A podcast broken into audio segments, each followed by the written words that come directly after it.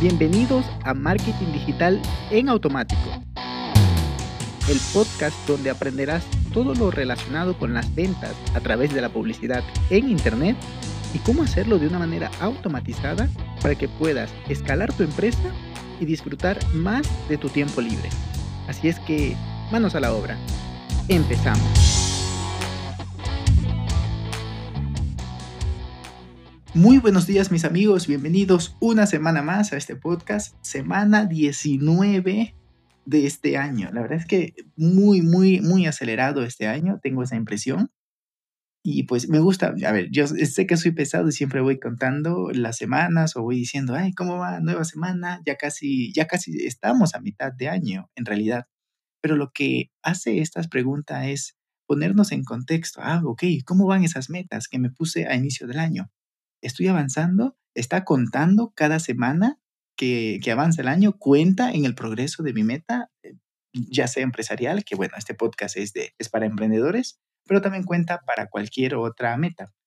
Pero bueno, una vez de, después de, de terminar con esta intro un poco random, vamos directamente con el tema, mm, que es el Shema. Vamos a hablar el día de hoy de Shema, es decir, los metadatos que Google identifica, de, bueno, Google y, muchas redes sociales, bueno, todas, identifican de nuestra página web para, en base a eso, mm, posicionar incluso, eso es uno de los beneficios, posicionar el contenido y mostrarlo de una manera mucho más relevante. Como te decía, ya entrando en materia, el Shema no deja de ser una, un código que se pone alrededor alrededor de cierto contenido digamos que tú tienes tu página web y hasta el final, hasta la parte de abajo, pones tu dirección. Ah, mi dirección es calle tal, em, número tal, código postal tal, en tal ciudad, por ejemplo, ¿no?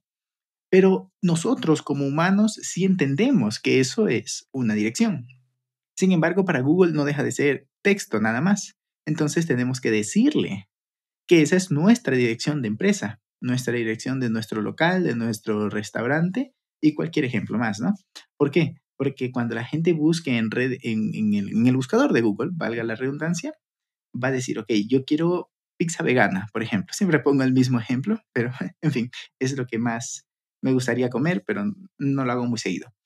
Pizza vegana y, tú estás en el centro de la Ciudad de México o estás en la parte sur de, de Lima, Perú. Entonces pones allí y rapidito Google, porque le has puesto bien esta información, y ahí viene lo importante de ponerlo, le has puesto bien esta información a tu página web, entonces puedes em, aparecer allí entre los primeros resultados de búsqueda.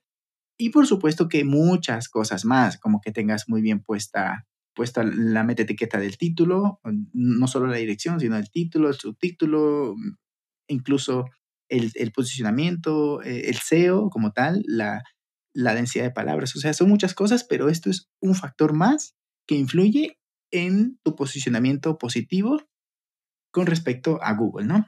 Entonces, mm, una vez dicho eso y aclarado, vamos a ver, ah, por cierto, esto también te ayuda para Google My Business. Facebook también tiene esto, ¿no? Imagínate que tú tienes una página web, escribes un artículo o incluso la misma home, ¿no? La misma página estática de la home y lo copias en esta, en esta red social.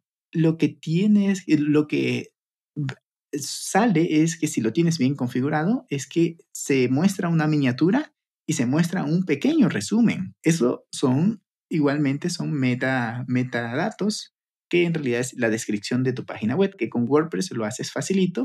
Puedes instalar algún plugin como Open Graph y, y ya está, Facebook and Twitter, así se llama, Open Graph, y con eso ya lo tienes muy bien configurado. Incluso WordPress mismo lo maneja bastante bien. O si no, si quieres hacerlo, eh, manejar muchas cosas, lo puedes hacer con el plugin Yoast SEO. Es facilito para configurar. Otra manera es hacerlo con código, ya meterte al código de la página y, empezar a poner las etiquetas. Y aquí debo decirte que hay muchos tipos de, metadatos, pero vamos a topar algunos, como para que vayas viendo cómo, cómo está el asunto. Lo primero es que existe la información de persona, puede ser nombre, apellido, pues mm, edad y todo esto que cuando estás en un blog, que muchas personas colaboran en ese sitio web escribiendo contenido, entonces tú, tú puedes ver al final del blog o al inicio o al costado, dependiendo de cómo esté configurado, puedes ver, este, este artículo fue escrito por Peter Briones, este artículo fue escrito por tal persona. Eso es una meta description, eso es los metadatos que están muy bien colocados, o sea, están haciendo un trabajo correcto. En el caso de los eventos, igual, si pones allí, mm, si configuras un evento dentro de tu sitio web, entonces debes configurar también esta información de metadatos como lugar, dirección, descripción, la duración. También podrías poner el ponente, el, el speaker que va a dar la charla y, bueno, si es un evento que, es de una conferencia. Pero en fin, todo este tipo de, información se necesita dentro de la categoría eventos. También tenemos la meta etiqueta de opiniones. Esto sirve mucho para, por ejemplo, películas, cuando estás viendo películas, ahí abajo están los comentarios, o incluso cuando tienes un e-commerce, ahí abajo dice, no, este sitio me funcionó. Eso tiene Google, perdón, Amazon. Amazon lo tiene muy bien configurado en la parte inferior, ahí tú ves los comentarios, ahí es donde entra en juego este tipo de etiquetas. Y por supuesto que uno de los más importantes sería la meta description, bueno, todo este tipo de microdata para los productos. Con WooCommerce eh, principalmente lo puedes manejar bastante bien porque ahí configuras las variaciones, qué sé yo, la descripción, si estás, haciendo una oferta para ese producto, también lo puedes configurar allí. Y lo bonito de esto es que ya no te tienes que preocupar a nivel de código de todos estos detalles, porque WooCommerce lo maneja muy bien. Otra más que quisiera comentarte, hay muchas más, puedes buscar esta información en, en, en shema.org y ahí encontrarás mucha información. Otra que también es muy importante es la, ruta de exploración o las mijas de pan que se llama. No sé si has visto que en un sitio web te, aparece de repente, usted está en la home, luego está en categorías, luego está, bueno, la categoría te dice, por ejemplo, en televisión plasma y luego dice televisión mm, LED, no sé, alguna categoría. Es que no veo televisión hace mucho tiempo y estoy perdido. Eh, televisión plasma, por ejemplo, y de allí ya te aparece el producto como tal. O si no, en un blog tranquilamente, un blog de contenido, puede ser home, luego categoría bicicleta, luego bicicleta de montaña y luego el, artículo, ¿no? Por ejemplo, la montura o el sillín, dependiendo del país que me escuches, el sillín y ya ahí ya te aparece la, todo el artículo que habla del sillín, e, e incluso un, link para comprarlo que puede ser afiliación con Amazon o cualquier otro e-commerce o que tú lo vendas directamente en tu página web. Pero básicamente esa ruta que ves allí, eso es una mija de pan. Para concluir, tómate muy, muy en consideración esto, aplícalo, mejóralo. ¿Por qué? Porque con esto te vas a, dar un punto a favor con respecto al, al posicionamiento en buscadores y también cuando lo compartan en redes sociales se va a maquetar muy bien el contenido, lo cual transmite mucha profesionalidad.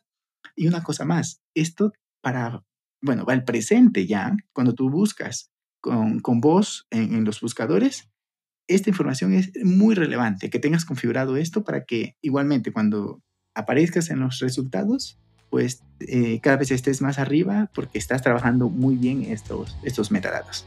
Así es que hasta el episodio de hoy y nos escuchamos el día viernes. Un abrazo digital. Y hasta aquí el episodio de hoy. Sé que esta información va a ser de gran utilidad para tu negocio, por lo que te pido que lo implementes y lo compartas con alguien que sepas que también le va a ayudar. Gracias y hasta la próxima.